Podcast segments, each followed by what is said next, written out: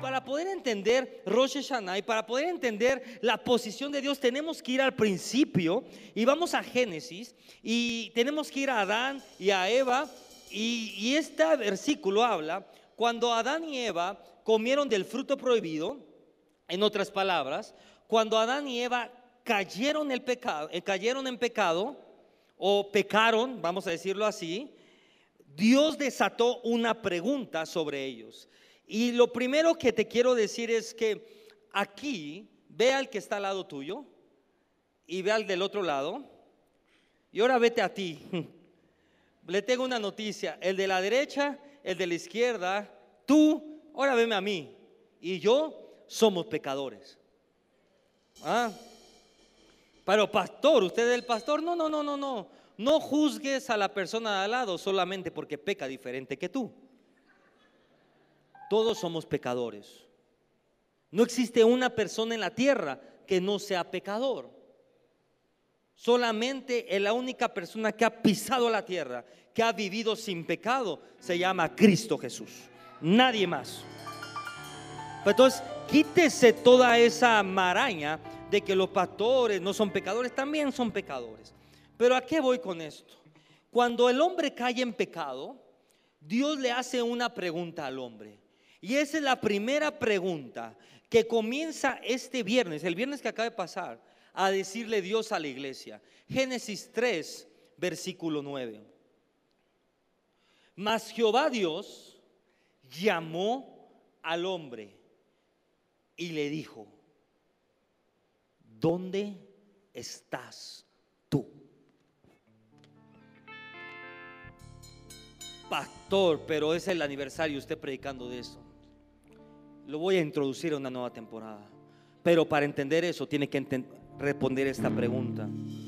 Hoy Dios te dice, en estos días tan importantes, es más, para el pueblo judío, para el pueblo hebreo, para el pueblo de Dios, estos 10 días son los más sagrados. Y en estos días que son las fiestas altas, los días sagrados, y si son los días sagrados, mire esto, en la Biblia, estos días son los días más sagrados de toda la Biblia. Los días que estamos viendo, estos 10 días. Y en estos 10 días, Dios viene y te pregunta, ¿dónde estás tú? Y es una pregunta mucho más profunda de lo que usted puede responder diciendo estoy en la iglesia. Yo te pregunto un poquito más profundo, ¿dónde está tu corazón? ¿Dónde están tus ambiciones? ¿Dónde están tus ojos? ¿Dónde estás tú? Dile al de al lado, ¿dónde estás tú?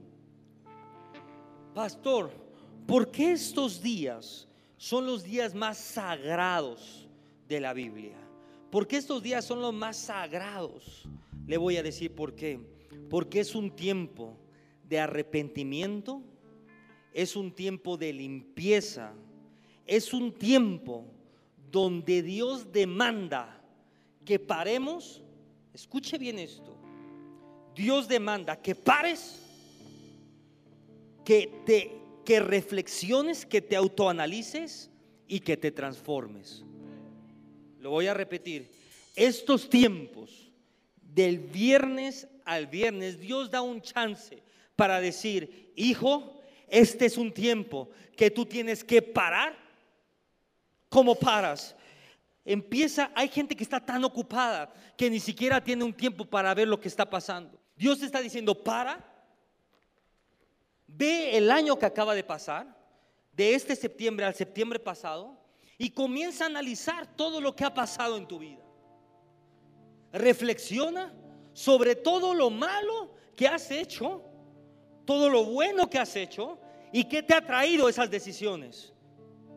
Y una vez que comienzas a identificar esas áreas, Dios te da un mandato, transfórmate. El reino de Dios, la religión se trata de juzgar. El reino de Dios es transformación. Cuando usted va a una iglesia religiosa, usted es juzgado, usted es señalado.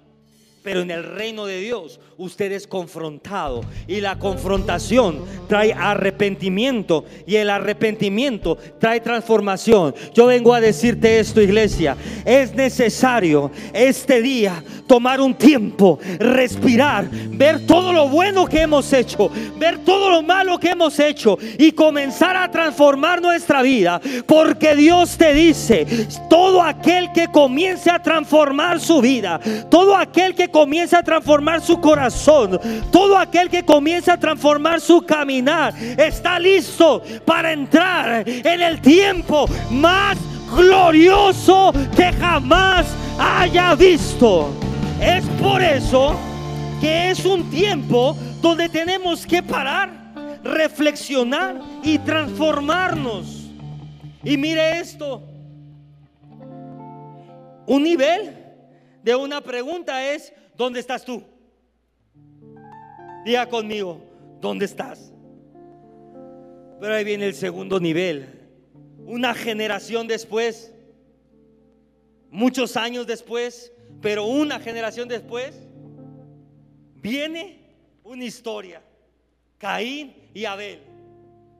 Otra vez, un pecado infame, una injusticia infame. Y vuelve a aparecer la voz de Dios. Génesis 4.9.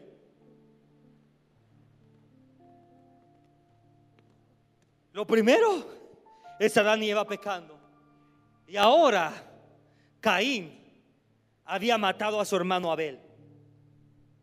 Y vuelve a aparecer la voz de Dios. Le tengo una noticia. Esto otra vez en Rosh Hashanah. ¿No está listo para esto? Esto es otra vez en Rosh Hashanah. Y dice, y Jehová dijo a Caín, ahí viene la segunda pregunta para ustedes. Y Jehová dijo a Caín, ¿dónde está Abel, tu hermano? Pongan sus ojos acá. La primera pregunta que Dios te hace es, ¿dónde estás tú? La segunda pregunta que Dios te hace es, ¿dónde está tu hermano?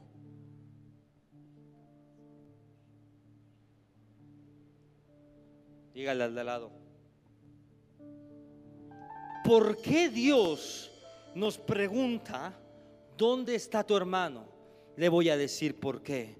Porque usted, usted, usted, usted, usted, usted ha sido bendecido, ha sido empoderado, ha sido transformado por el amor de Dios.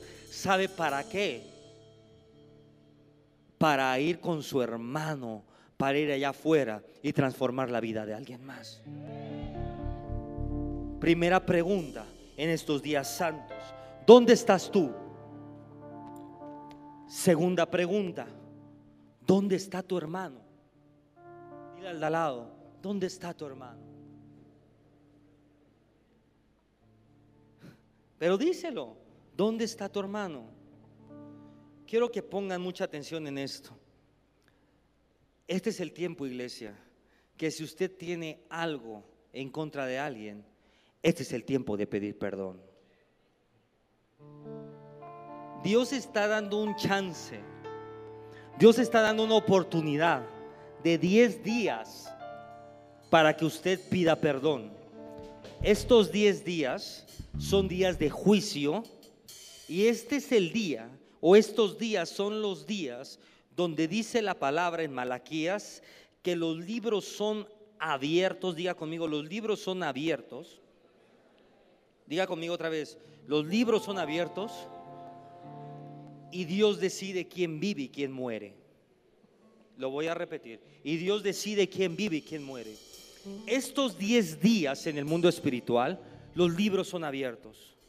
Y Dios decide quién vive y quién muere. En otras palabras, y le voy a decir algo, y lo más glorioso de estos días, estos días son días donde nombres son borrados del libro de la vida, pero también nombres son escritos en el libro de la vida. ¿Dónde estás? ¿Dónde estás? ¿Dónde está tu hermano? Estos son los días donde usted puede entrar en la mayor temporada de sus vidas o puede caer en la peor temporada de sus vidas. Depende de qué. Depende de cuánto estés dispuesto a ser transformado por Dios. Más o menos. Pastor, ¿por qué usted dice esto en, en aniversario? Tan lindo que está la iglesia, está llena. Pero ¿por qué habla usted de esto, pastor? Mire, cada día llegan más almas. Mire, póngala ahí. Porque si no entendemos los tiempos de Dios, vamos a estar viviendo de ciclo en ciclo, en ciclo, en ciclo, en ciclo. Iglesia, y ahora sí, ya no voy a predicar más de Rosh Hashanah. Ya usted entendió. Mañana, mañana lunes en casa de oración vamos a tener un día de perdón. Vamos a venir, espero que todos los intercesores vengan a pedir perdón, primero por nosotros, después por nuestras familias, después por la iglesia y después sobre esta nación. Y si usted se levanta y pide perdón por su casa, por su familia, se arrepiente y decide ser transformado, le tengo una noticia. Lo que Dios va a desatar es bendición tras bendición tras bendición sobre tu casa, sobre tu familia y sobre esta nación. Porque yo puedo decir algo. Dios dijo esto, iglesia, ustedes ya han crecido hacia adentro, ustedes ya han crecido hacia arriba. En otras palabras, hay mucha gente aquí que Dios ya ha transformado su corazón. Dios ha ido cambiando su corazón, ya creció hacia adentro. Y después su relación con Dios ha ido creciendo. ¿Cuántos dicen, pastor, en estos años, meses que llevo viniendo a la iglesia, mi relación con Dios ha ido creciendo? Levante su mano. Pero real, que ha ido creciendo su relación con Dios. Mire cuántos. Bueno, le tengo una noticia. Lo que sigue después de que usted creció hacia arriba es que usted va a crecer hacia afuera. Y este es el tiempo que la iglesia crece hacia afuera. Todo en tu vida tiene que comenzar. Dije, todo lo invisible. Ojo acá, todo lo invisible ya creció. Diga conmigo, lo invisible ya creció. Este es el tiempo que lo visible comience a hacerse manifestado. Este es el tiempo donde lo visible, ojo acá, donde lo visible va a comenzar a crecer. Usted dice, pero tantos años de creer, tantos años de sembrar, ¿para qué? Este es el año donde usted va a ver para qué sembró tanto, para qué oró tanto, para qué creyó tanto. Este es el año, dije, de lo visible. La iglesia va para afuera. Crecimos hacia adentro, crecimos hacia arriba.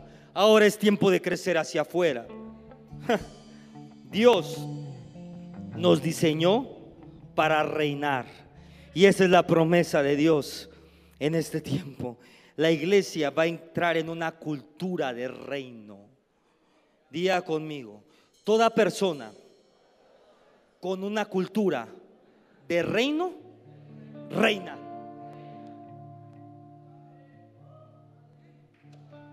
Lo voy a repetir. Toda persona con una cultura de reino, diga conmigo, reina. Por lo tanto, si usted no está reinando, quiere decir que el reino de Dios no se ha hecho una cultura en usted. Y este es el tiempo y la iglesia va a estar marcada por reinar en los siete montes. Y le voy a decir algo, no es que la pastora y yo vamos a reinar, es que a través de ustedes, cada uno de ustedes va a reinar en su etnos. Si hay arquitectos, yo puedo ver arquitectos que van a reinar en ese etnos. Si hay gente que se dedica a la belleza, gente que se dedica a la belleza va a comenzar a reinar en ese etnos. Si te dedicas a la seguridad, a la educación, al gobierno, Dios te dice, este es el año que tienes que comenzar a reinar. Porque cuando hay una cultura de reino, usted reina. Lo voy a repetir. Cuando hay una cultura del reino, usted reina. Pastor. Pero esto se oye muy egocéntrico. pastor, pero esto se oye muy, yo, creo que los pastores lo, lo oyen predicar esto y lo agarran a palazos. Está bien, pero le voy a enseñar algo. Estoy dispuesto a pagar los palazos para que usted cambie su mentalidad y empiece a entrar en una mentalidad de reino. Mire esto. Le voy a enseñar lo más profundo de lo profundo de lo profundo. Hmm. No sé si está listo. Romanos 5:17. Pues, si por la transgresión de un solo hombre reinó la muerte, o sea, por el pecado de Adán. Si por, por, la transgresión de un solo hombre reinó la muerte, con mayor razón los que reciben en abundancia la gracia y el don de justicia reinarán en la vida por medio de un solo hombre, Jesucristo. Antes que tengo otra versión para que pero déjame ahí para, para explicarlo más.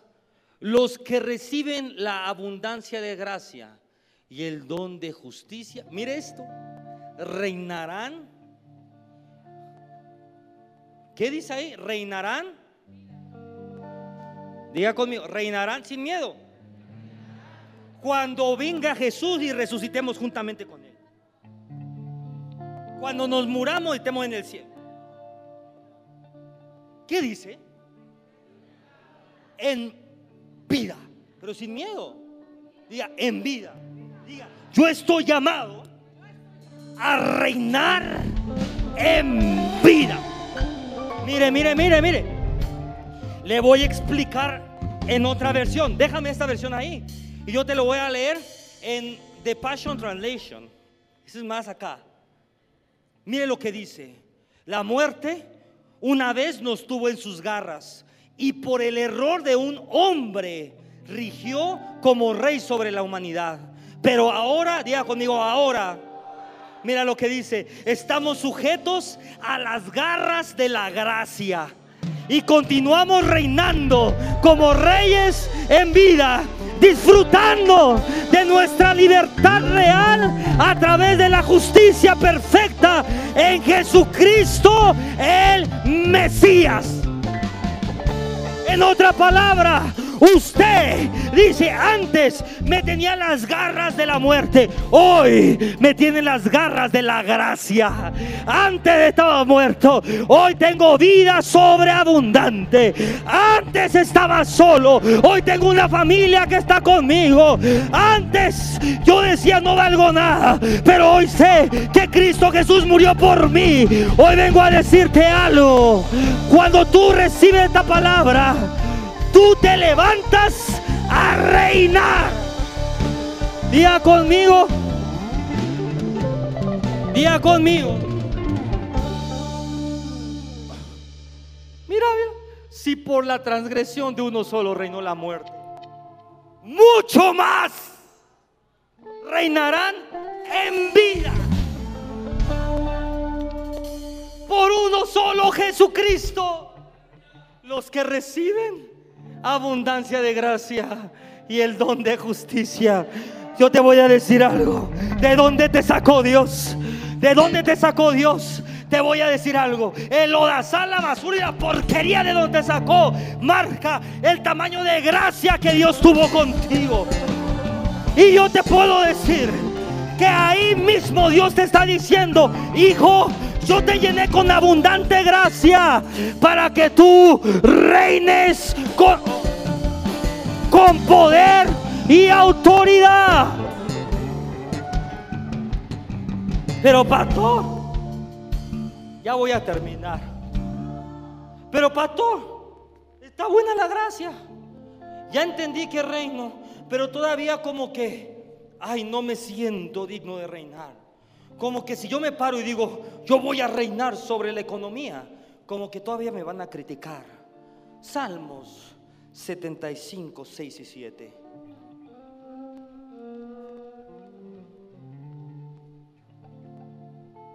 Mira lo que dice la palabra de Dios. Pues si por... Ah, Salmos 75, 6 y 7. Gracias. Porque ni de oriente, ni de occidente, ni del desierto viene el enaltecimiento. Hay personas que se enaltecen por las tragedias superadas. Hay personas que se enaltecen porque a pesar de lo que vivieron siguen de pie. Hay personas que se enaltecen, uno antes, gracias, por el desierto que vivieron, o hay personas que se enaltecen por todo el trabajo duro que hicieron y miren en dónde están hoy. Pero la Biblia dice que ni del oriente ni del occidente, o sea, ni por la economía, ni por el gobierno, ni por el desierto, ni por las pruebas, viene el enaltecimiento. Mira lo que dice el 7. Mas Dios es el juez. A este humilla y a aquel enaltece.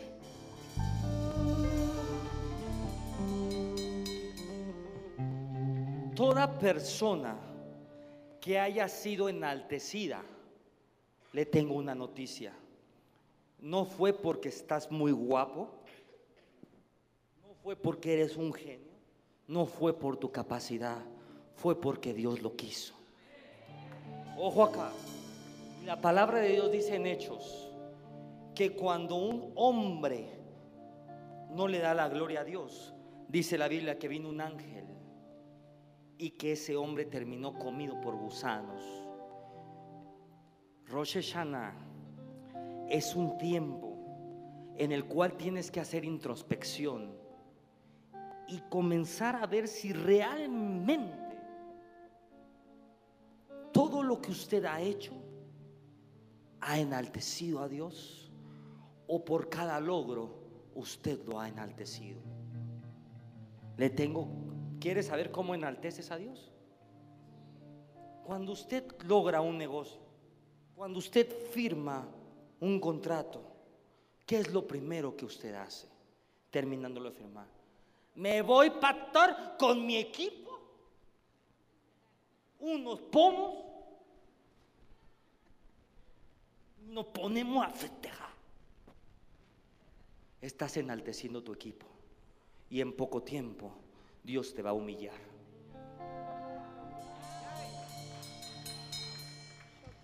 Cada vez que usted tiene un logro, no una necesidad, un logro, es tiempo de venir y humillarse con Dios y decirle, Señor Jesús, yo reconozco que todo lo que ha pasado aquí es por ti. Gracias, aquí estoy yo, humillado, reconociendo que el poder, que la prosperidad, que el favor y la gracia vienen de ti.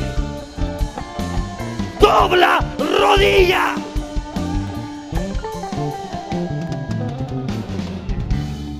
El doblar rodilla es la única manera de conservar las bendiciones de Dios. El reconocer a Dios es la única manera. ¿Sabe por qué estoy predicando esto? Porque yo no quiero perder esto.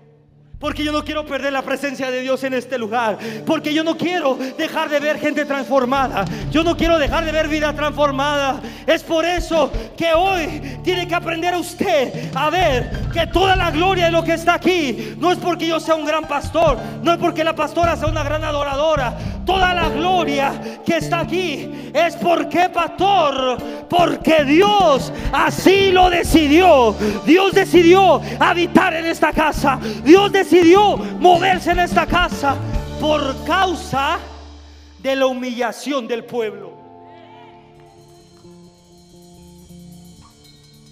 Diácono, yo voy a doblar rodillas en cada bendición. Y entre más bendecido sea, más doblaré rodillas, más sacrificaré, más vendré a buscar a Dios porque Él es el que me provee, Él es el que me enaltece y Él es el que me exalta. Negar la promoción o negar la exaltación de Dios es un esfuerzo de falsa humildad y es un esfuerzo por negar la justicia de Dios. ¿Por qué, pastor? Porque cada vez que una persona Dios la promueve, es porque hay sacrificio detrás de esa promoción. Lo voy a repetir. Porque cada vez que una persona es promovida, es porque hay sacrificio detrás de esa promoción. Proverbios 11:11. Por la bendición, así mucha Biblia, para que después no me digan, pastor, el pastor no lee la Biblia. Proverbios 11:11. Por la bendición de los rectos, ¿no está entendiendo? Por la bendición de los rectos, la ciudad será engrandecida, mas por la boca de los impíos será trastornada. Déjenme eso ahí. Pongan atención en esto. Cuando un hijo de Dios es bendecido, Dios los bendice para que su entorno sea bendecido. En otras palabras, si a mí me va bien, mi bendición alcanza a mi hijo. ¿Está usted de acuerdo? Pero si le va muy bien, su bendición a quién alcanza? Ya no solamente a su hijo, a su sobrino, a su primo. Y de repente, ¿usted no ha visto esto? Que toda la familia, primera, segunda, tercera generación, es bendecida por causa de uno? ¿Usted ha visto eso? Que toda una familia, o sea, por causa de uno, los hijos son bendecidos, los nietos son bendecidos, ya la familia de los nietos viven de lo mismo. ¿Usted ha visto eso? Imagínate lo que Dios dice. Que Dios dice, iglesia, este tiempo vas a ser tan bendecido que la bendición tuya va a hacer que una ciudad sea bendecida. Lo que cargas, el poder, la gracia, el favor, la unción, las finanzas, va a ser tan grande para que una ciudad sea engrandecida.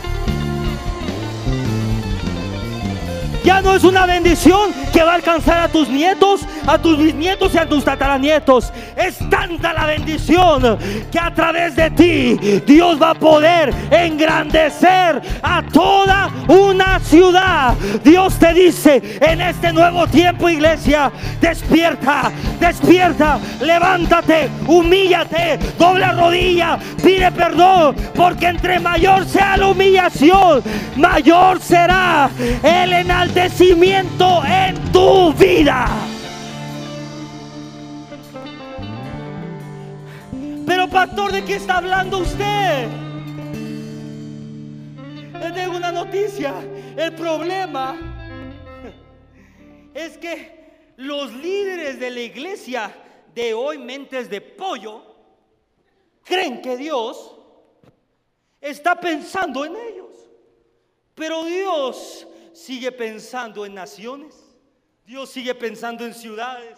Dios sigue pensando en reinos. En otras palabras, comienza a arrancarte de tu mente que Dios te quiere bendecir para que tu familia sea bendecida. No, no, no. Dios te quiere bendecir para que tu ciudad sea bendecida. Dios te quiere ungir para que tu ciudad sea tocada. Dios te quiere usar para que tu ciudad sea liberada. Día conmigo. Mi propósito no es un, mi propósito no es en términos personal, sino es en términos de ciudades y de naciones. En otras palabras, el bienestar de los que siguen a Jesús y la bendición que está sobre ustedes tiene la capacidad para bendecir y para darle un propósito eterno a una ciudad completa, a una nación completa.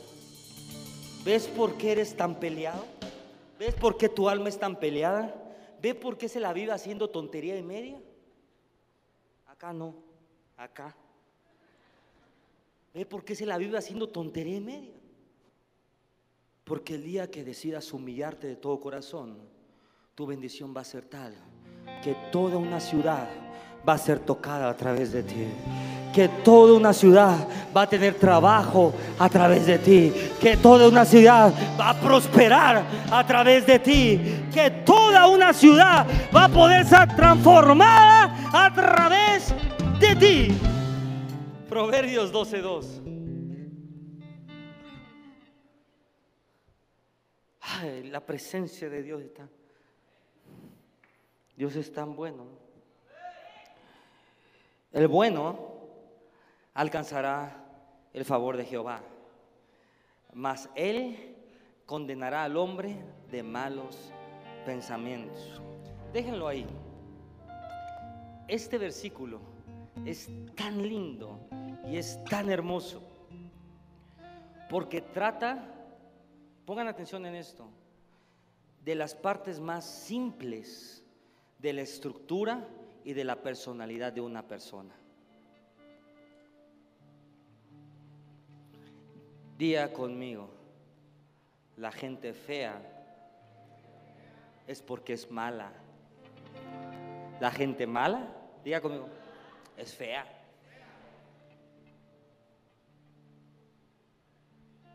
¿O no? ¿Cuántos conocen a alguien como su pastor que está feo, feo, feo? Pero como es buena onda, ya ah, qué guapo está. La gente mala al de al lado, la gente mala es fea. Y usted dice un principio tanto, dice, ay pastor, ¿por qué dice? Ahora vamos acá. El bueno alcanzará el favor de Dios, mas Dios condenará al hombre de malos pensamientos. Y ahora sí te voy a enseñar cuál es la diferencia y qué es lo que Dios está hablando de esto. La palabra cuando dice bueno, se refiere a alguien agradable, a alguien amigable, a alguien alegre, a alguien afable. ¿Sí o no? Pues quién sabe, pero usted dice, pastor, sí, se lo prometo. Y mire lo que es la palabra de Dios y qué bonito es. Ay, no sé si está listo. Es que es muy dura.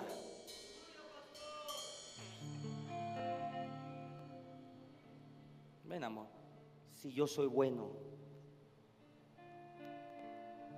y ella es mala y somos esposos, mi empresa va a quebrar tarde o temprano por la maldad de ella el ministerio va a romperse tarde o temprano por la maldad de uno. Pero cuando tú tienes bondad, cuando una persona es buena y la otra persona es buena, estás destinado a expandirte y a ser bendecido en todas las áreas.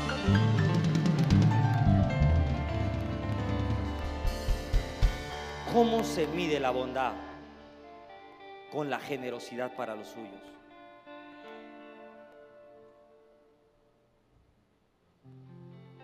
Con la generosidad para los suyos. Mi amor, vamos a hacer una comida para todo el equipo. Pero va a salir muy cara. No estás listo para expandirte. Pero cuando los dos toman la mano y dicen, ¿sabes qué amor? Vamos a festejar con todo el equipo, que Dios ha sido bueno. En ese momento Dios comienza a decir, ¿estás de acuerdo? Sí estoy de acuerdo. Wow, ellos son una bendición para los suyos. Yo los puedo bendecir más, porque sé que si yo los bendigo más, ellos bendecirán más a los que están con ellos. Dios te dice, gracias. Dios te dice, bueno significa amable, amigable, afable, alegre Y te lo voy a enseñar en español. Si eres dueño de un restaurante, de un negocio, de una empresa, y estás buscando contratar a alguien o promover a alguien, estoy casi seguro que vas a promover a la persona que es más amable, que es más buena onda, que tiene la mejor actitud, no al que tiene la mayor capacidad. Escucha bien lo que te estoy diciendo. Y mucha gente va a decir, pastor, esa es mi elección. Pero este versículo dice que la promoción, no sé si está listo, este versículo dice que la promoción que tú, el propietario del negocio, le das a ese empleado, en realidad es de Dios.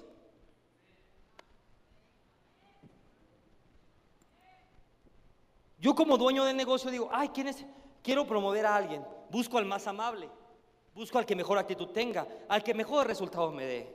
Y a ese lo promuevo. Y yo como dueño digo, yo lo promoví. Pero te tengo una noticia.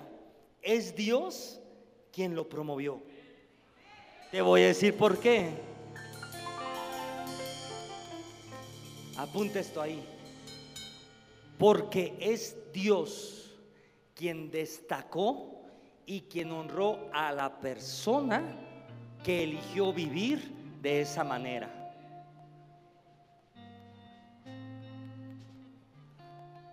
Lo voy a repetir.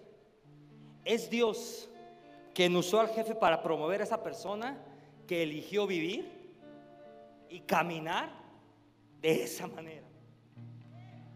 En otras palabras, en el momento que tu corazón es transformado, tú comienzas a hacer una bendición para los demás. Tu ambiente, tu, tu ambiente laboral todo tóxico, pero tu amabilidad, tu amor, tu paciencia empieza a traer la paz a ese lugar. Y de repente el jefe dice, espérate, es que desde que llegó Lari a este lugar, la paz vino, mejores resultados tuvimos, empezamos a trabajar mejor. Yo lo tengo que hacer socio a él, yo lo tengo que hacer socio a ella, yo tengo que hacer algo con ella, porque a partir de este momento algo pasó. Y ahí viene la promoción. Y ojo, no es que el jefe te promovió, es que por causa de que tú decidiste hacer el bien, por causa que tú decidiste humillarte a Dios, por causa que tú decidiste caminar conforme a la voluntad de Dios, la promoción vino a tu vida. Y si tú caminas ahí, y si tú caminas en ese nivel y la promoción no ha venido a tu vida, ¿sabe por qué es? Es porque Dios te va a dar tu propio negocio para que tú seas el que promueves a los demás, para que tú seas aquel que pueda decir, Señor, yo voy a hacer una bendición para los buenos.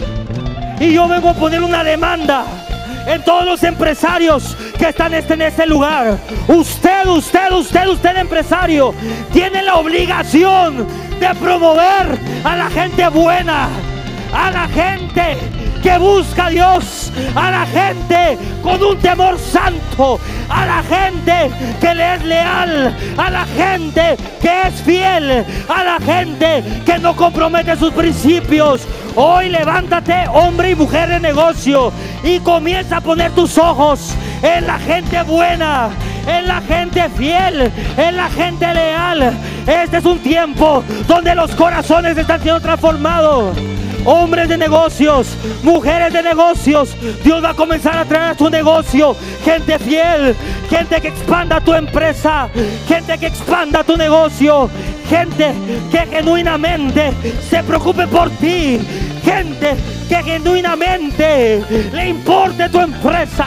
Hoy vengo a decirte en el nombre de Jesús, este día iglesia, todo aquel que decide humillarse, todo aquel que decide pedir perdón, todo aquel que decide reconocer que Dios es su fuente de provisión. Este día las promociones vienen sobre tu vida, sobre tu negocio, sobre tu empresa, contratos nuevos, promociones nuevas. ¿Sabe por qué Dios te quiere bendecir? ¿Sabe por qué Dios te quiere bendecir? ¿Sabes por qué Dios te quiere bendecir?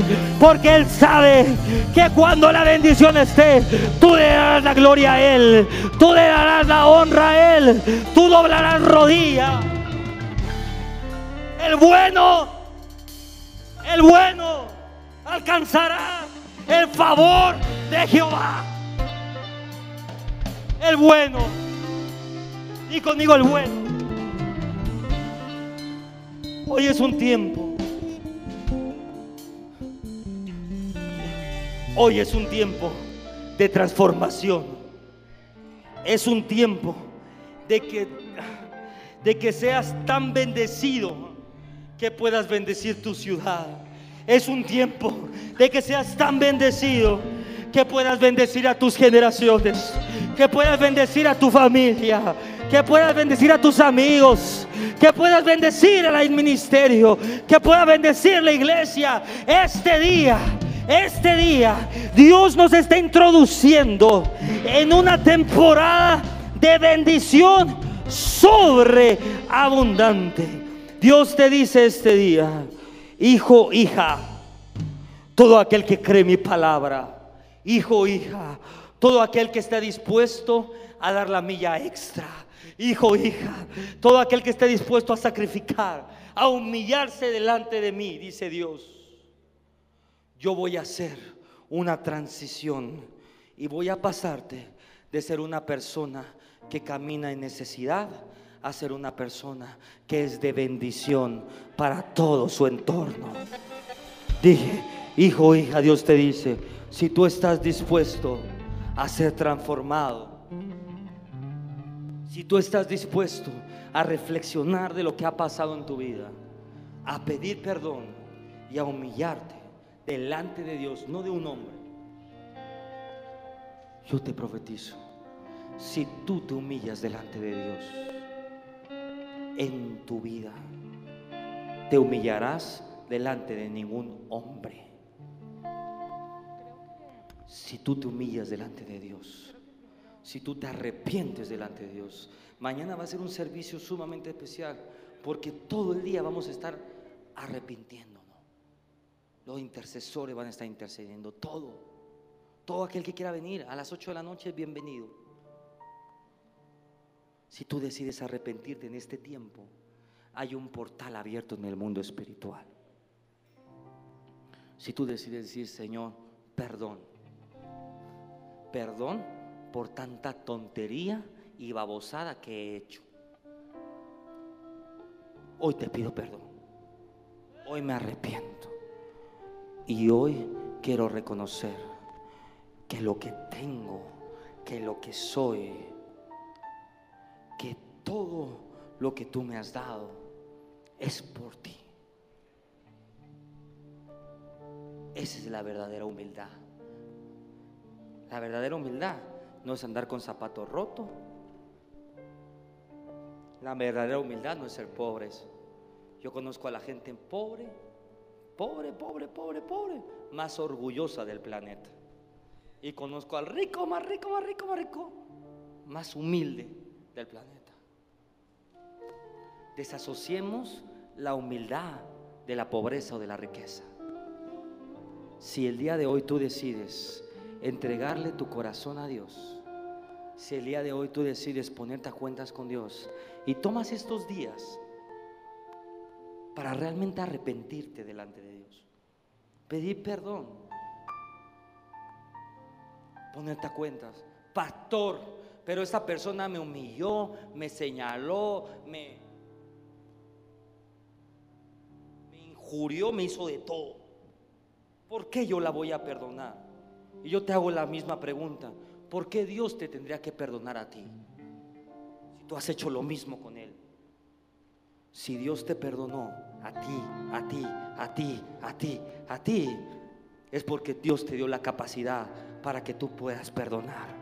Y hoy te voy a decir algo, si tú perdonas el día de hoy, si tú te humillas delante de Dios, si tú reconoces con todo tu corazón que Él es tu proveedor, si tú analizas todo el pecado, todos los errores, todas las malas decisiones que tuvo en tu vida, y decides estos días transformar tu vida, decides estos 10 días que Dios da de chance para perdonar, para ponerte a cuentas, para entregarle tu familia a Dios, para entregarle tus hijos a Dios, para entregarle tu negocio a Dios, para alinear tu finanza. Dios dice, hijo mío, todo aquel que es bueno, todo aquel que es justo, todo aquel que se humilla delante de mí, yo lo enalteceré delante de los hombres.